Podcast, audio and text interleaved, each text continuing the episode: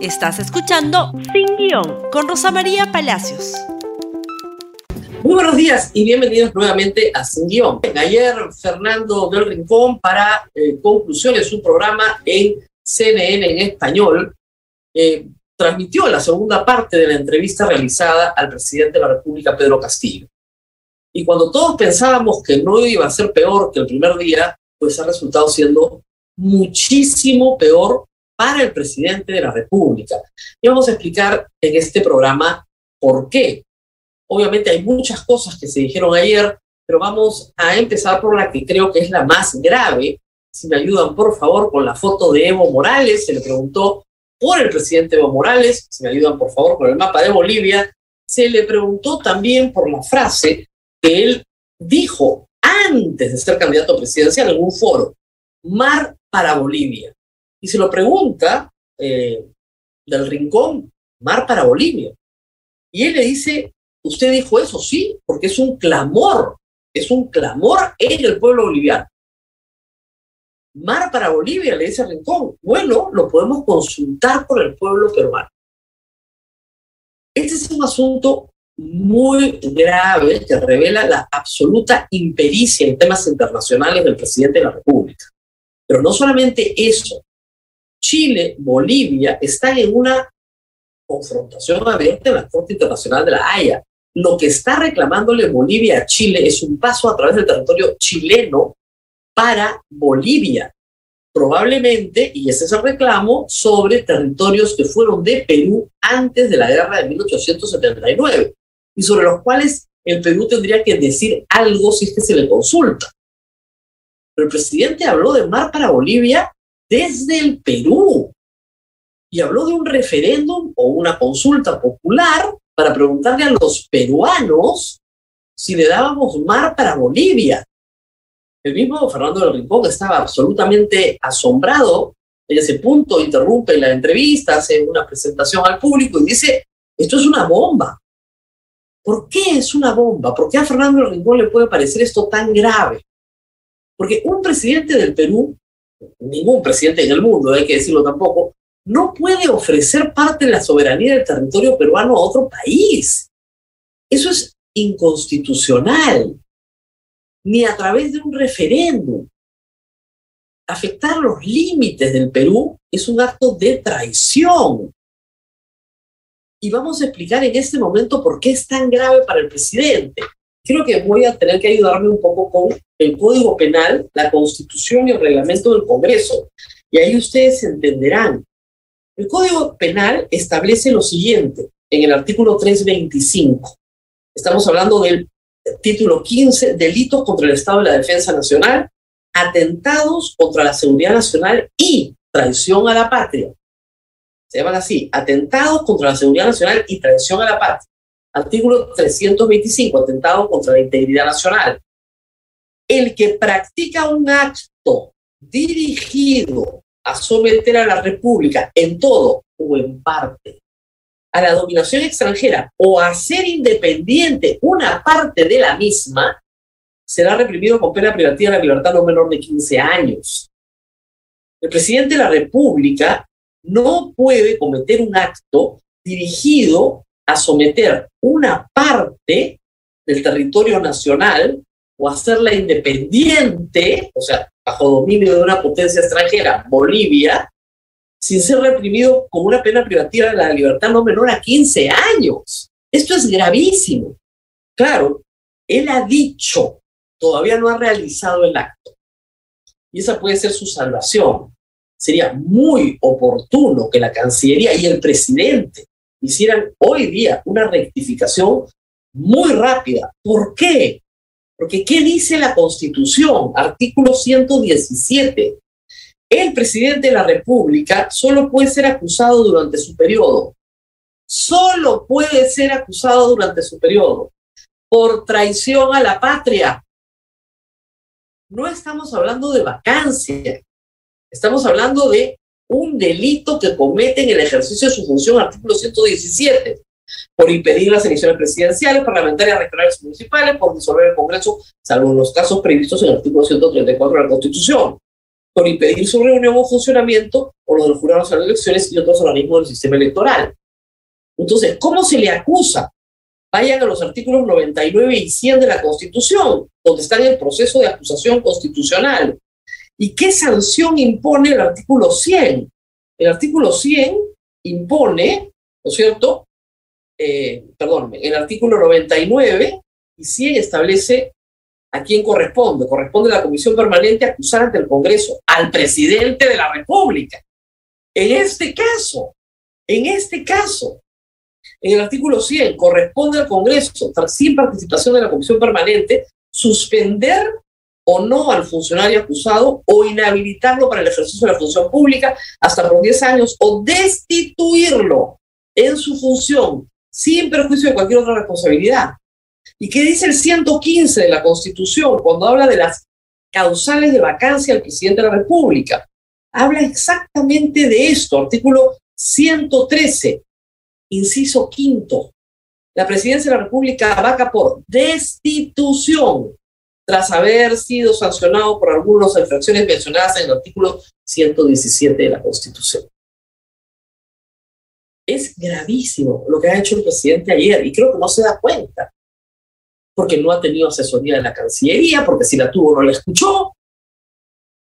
Pésimo para las relaciones internacionales del Perú y pésimo para él también. Pero ¿qué más? ¿Qué más nos ha traído anoche la entrevista, la muy buena entrevista de Fernando Ricón. Maduro, ahí está, el presidente de nuevo, incapaz de decir que hay una dictadura en Venezuela y que se violan los derechos humanos.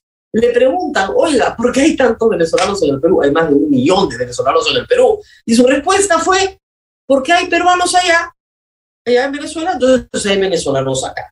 Pero ni el chavo del Ocho, por el amor de Dios. Tenemos una población migrante que ha venido al Perú sufriendo sufriendo, escapando del hambre. Y el presidente les dice, ah, bueno, como hay allá, hay acá. Y el problema son los delincuentes, pero nosotros no, no tenemos problemas con los venezolanos, todos somos amigos. ¿Quién es el presidente, Guaidó o Maduro? Ah, eso que lo decidan los venezolanos, yo no tengo idea. ¿Perdón? No sabe qué es el Grupo de Lima. Yo no lo encontré y no lo sentí en el pueblo. Plop, tanto le cuesta deslindar con regímenes que violan derechos fundamentales, ¿por qué le cuesta tanto? Si es de izquierda, ni de derecha, ni del centro, ni de ninguna parte. ¿Por qué le cuesta tanto deslindar con, por favor, los siguientes países que fueron mencionados? Cuba. No deslinda nada con Cuba. Siguiente, Nicaragua. No deslinda nada con Nicaragua. No, no, era lo mismo. Ahí está no, él no, tiene ningún problema con Cuba, con Nicaragua, que lo decían los pueblos. Nosotros no tenemos nada que hacer ahí. ¿Dónde está la Cancillería, de verdad?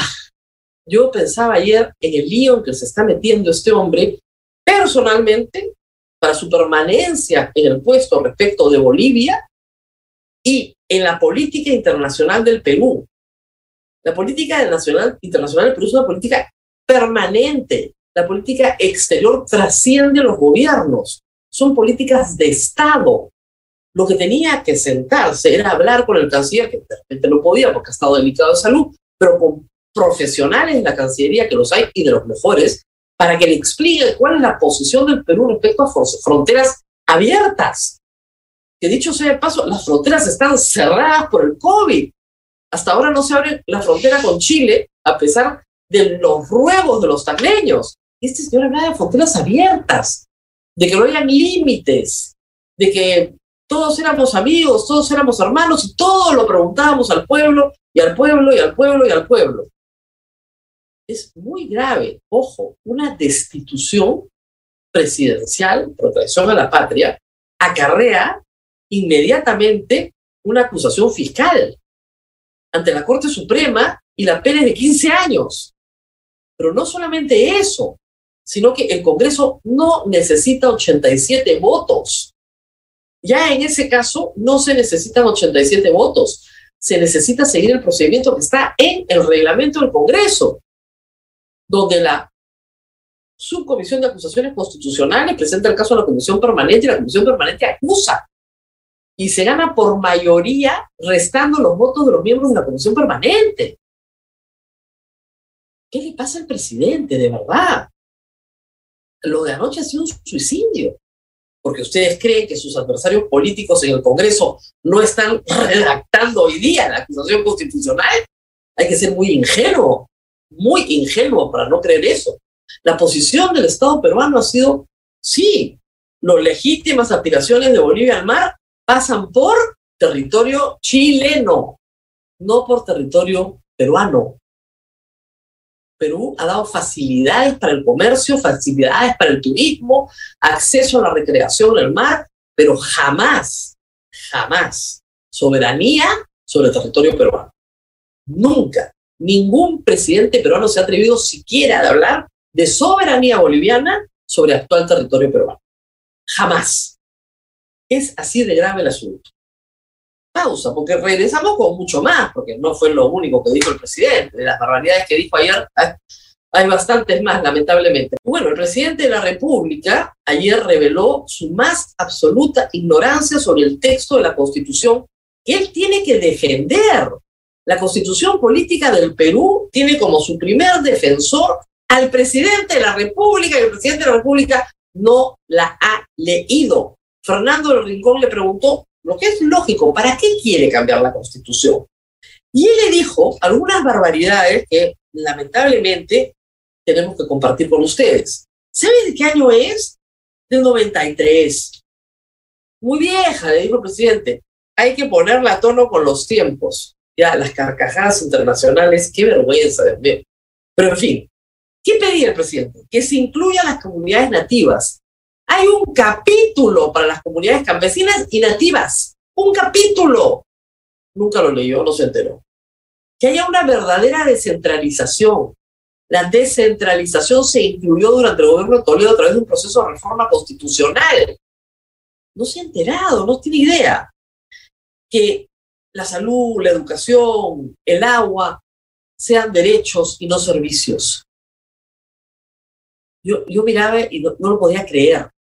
Por favor, lean la Constitución. No tenemos tiempo hoy, pero me puedo dedicar a leérselas. Lean la Constitución. Toda persona tiene derecho a ser atendida en su salud. Eso dice la Constitución. Tiene derecho. La educación básica es obligatoria y gratuita. Eso dice la Constitución. ¿Cómo que no están las comunidades nativas? ¿Cómo que no está el derecho al agua? Se colocó en la Constitución en el año 2017 también a través de un proceso de reforma constitucional. La Constitución del 93 tiene más de 20 enmiendas, 20 reformas constitucionales más, cuatro de las cuales se discutieron en el referéndum y se aprobaron tres. ¿De qué estamos hablando, señor presidente? Si usted no conoce la Constitución, por eso es que termina al borde de la destitución, porque no sabe ni lo que dice la Constitución sobre sus propias obligaciones. Verónica Mendoza ha arrepentido en una entrevista conmigo hace unos años que efectivamente la educación es un servicio en la Constitución del 93. Y lo repiten algunas personas de la izquierda peruana. Eso es mentira.